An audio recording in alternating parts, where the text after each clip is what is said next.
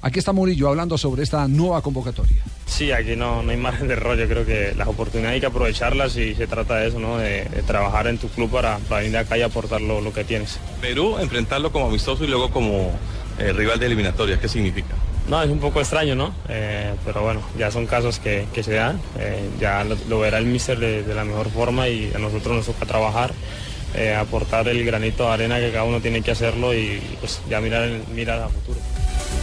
Y además eh, eh, vuelve a revalidar eh, la famosa frase de que lo mejor en el estado de ánimo de cualquier jugador es que lo convoquen a la selección de su país.